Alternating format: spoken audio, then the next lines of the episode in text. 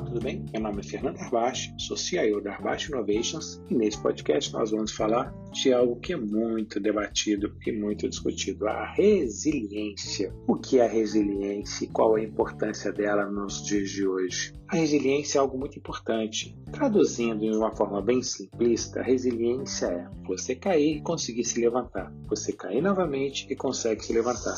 Ou seja, é uma forma que nós temos de conseguir estar ressurgindo das cinzas. É pouco aquela história do Fênix, em que a pessoa ressurge da cinza, ela vai, cai, está bola no chão e aí volta repentinamente com toda a energia. A resiliência, ela está diretamente ligada às pessoas que são obstinadas, querem alcançar um resultado, acreditam naquilo e vão em frente para conseguir realizar tudo aquilo que está enxergando que pode dar certo. É muito bacana a gente ver as pessoas resilientes porque elas lutam com afinco em tudo aquilo que elas de fato acreditam. Tem um ponto muito importante que a gente tem que pensar que as pessoas resilientes elas têm uma característica muito interessante, elas são flexíveis. Tem outra coisa muito importante, as pessoas resilientes elas escutam elas o tempo todo estão disponíveis a escutar os outros. E sabe por quê? Porque as pessoas resilientes, elas param e tentam enxergar o que, que elas fizeram de errado para recomeçar de uma forma mais certa. Muitas vezes, para que isso aconteça, eu preciso escutar alguém, as pessoas me falando, me dando dicas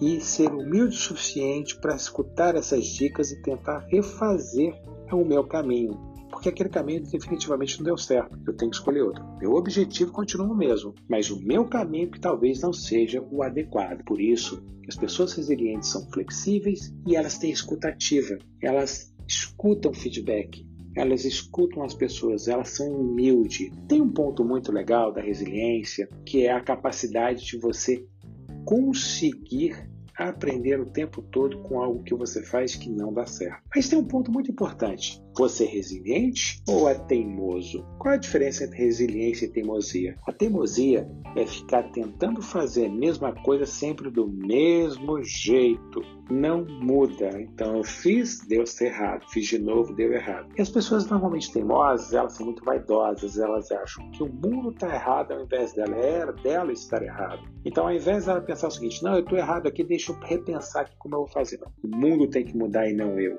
O mundo está errado e não eu tudo está dando ao meu volta errado e não eu. Então eu tenho que pensar, o que eu sou, teimoso ou resiliente? Então, quando eu começar a avaliar isso, eu tenho que buscar entender a importância de fato de ser resiliente. O resiliente, normalmente, ele tem autoconfiança, ele é persistente, ele é otimista, ele é empático, ou seja, ele vê pelos olhos dos outros, ele é criativo e é uma pessoa flexível, ou seja, ele tem elementos muito importantes que faz com que ele consiga o tempo todo, ao ir por um caminho, avaliar se aquele caminho foi legal ou não e reconstruí-lo. Isso é muito importante. As pessoas que têm baixa resiliência, elas normalmente são indecisas, são inseguras, pouco criativas, instáveis, pessimistas e têm emoções conflituosas e em geral são pessoas mais antissociais. Elas tentam se esconder, elas tentam evitar que elas tenham uma relação com as pessoas. Porque lembre-se de uma coisa muito importante: o resiliente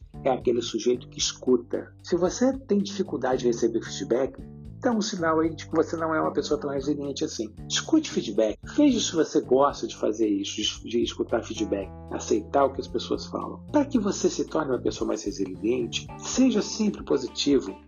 Evite procurar se preocupar com pequenas coisas, pessoas que se preocupam com pequenas coisas que realmente não vão fazer efeito na sua vida, são pessoas que vão sofrer muito. Seja crítico consigo mesmo, avalie se aquele caminho estava certo. Aprenda a lidar com coisas e situações muito desconfortáveis, que é muito comum hoje em dia. Comunique-se de forma mais harmoniosa, tenha controle emocional. Todos esses elementos são fundamentais para que a gente possa, de fato, nos tornarmos uma pessoa resiliente. Então, busque entender. Só mais uma última pergunta. Você é teimoso ou resiliente?